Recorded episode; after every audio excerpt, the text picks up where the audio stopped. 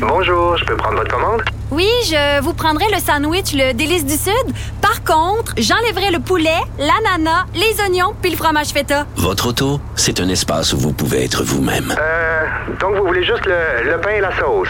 Oui, monsieur. Elle mérite d'être bien protégée. Et vous méritez d'être bien accompagné. Trouvez la protection la mieux adaptée à votre auto avec Desjardins Assurance et obtenez une soumission en quelques clics sur desjardins.com.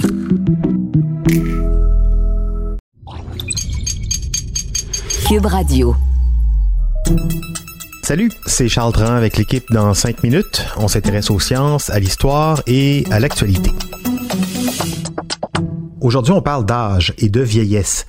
Récemment, des milliardaires comme Larry Page, Mark Zuckerberg et Jeff Bezos ont investi des sommes considérables dans les biotech comme euh, Altos Labs, Juvenescence et Unity Biotechnology qui poursuivent la même quête, celle de la longévité grâce au rajeunissement cellulaire et à la prévention des maladies.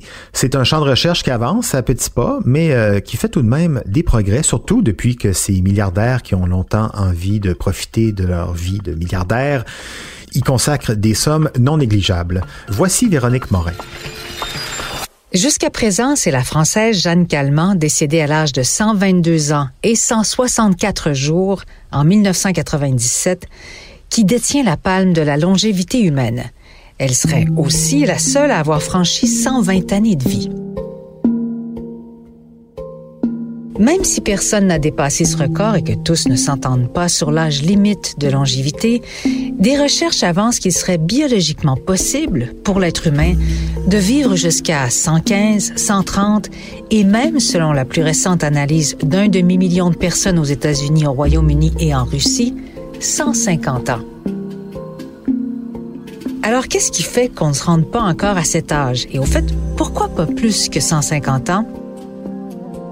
Au-delà de cet âge, les processus biologiques dont je parle dans un instant perdent toute résilience, selon les auteurs de cette recherche publiée dans Nature Communication. D'abord, disons que le corps est conçu pour vieillir.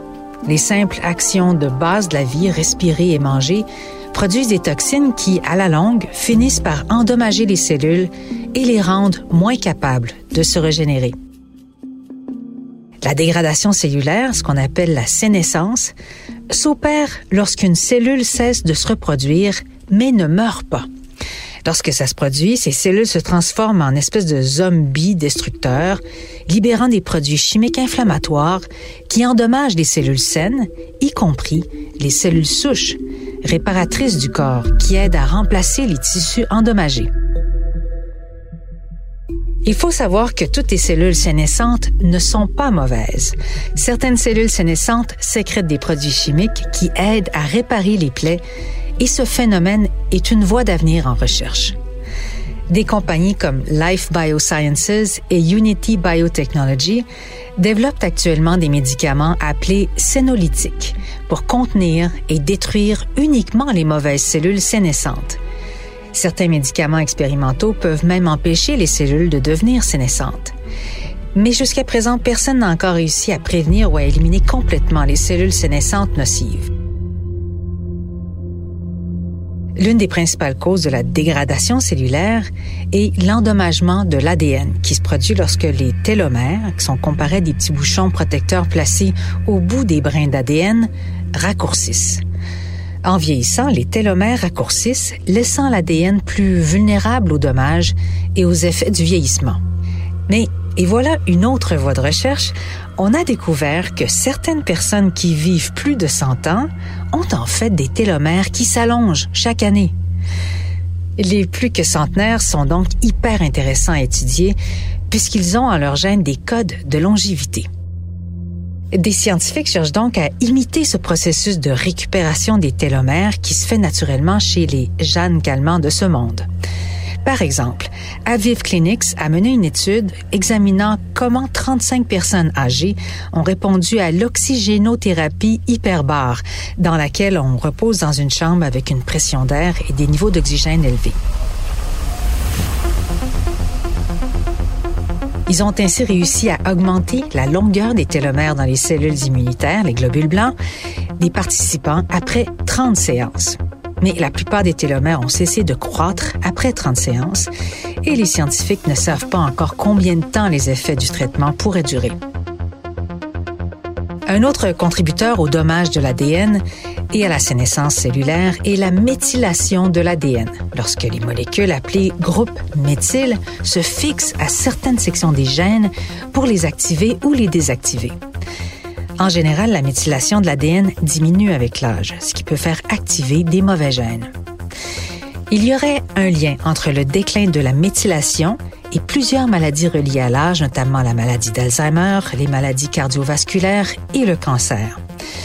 Enfin, certains des plus grands limiteurs de la durée de vie humaine sont les mitochondries des cellules qui ont pour fonction de générer l'énergie nécessaire pour le bon fonctionnement cellulaire, mais qui en se faisant créent également des sous-produits appelés des radicaux libres. Les radicaux libres sont essentiellement des atomes instables qui rebondissent et blessent des parties des cellules, entraînant des dommages appelés stress oxydatif. Au fil du temps, le stress oxydatif s'accumule, provoquant des maladies comme la maladie de Parkinson, la maladie d'Alzheimer et les cancers. Les chercheurs de la biotech Altos Labs travaillent sur un moyen de prévenir ces maladies en rajeunissant les cellules et en réparant les dommages que le stress oxydatif peut causer. Pour chaque mécanisme qui contribue au vieillissement, il existe donc des groupes qui s'affairent à mieux comprendre et éventuellement inverser ces processus.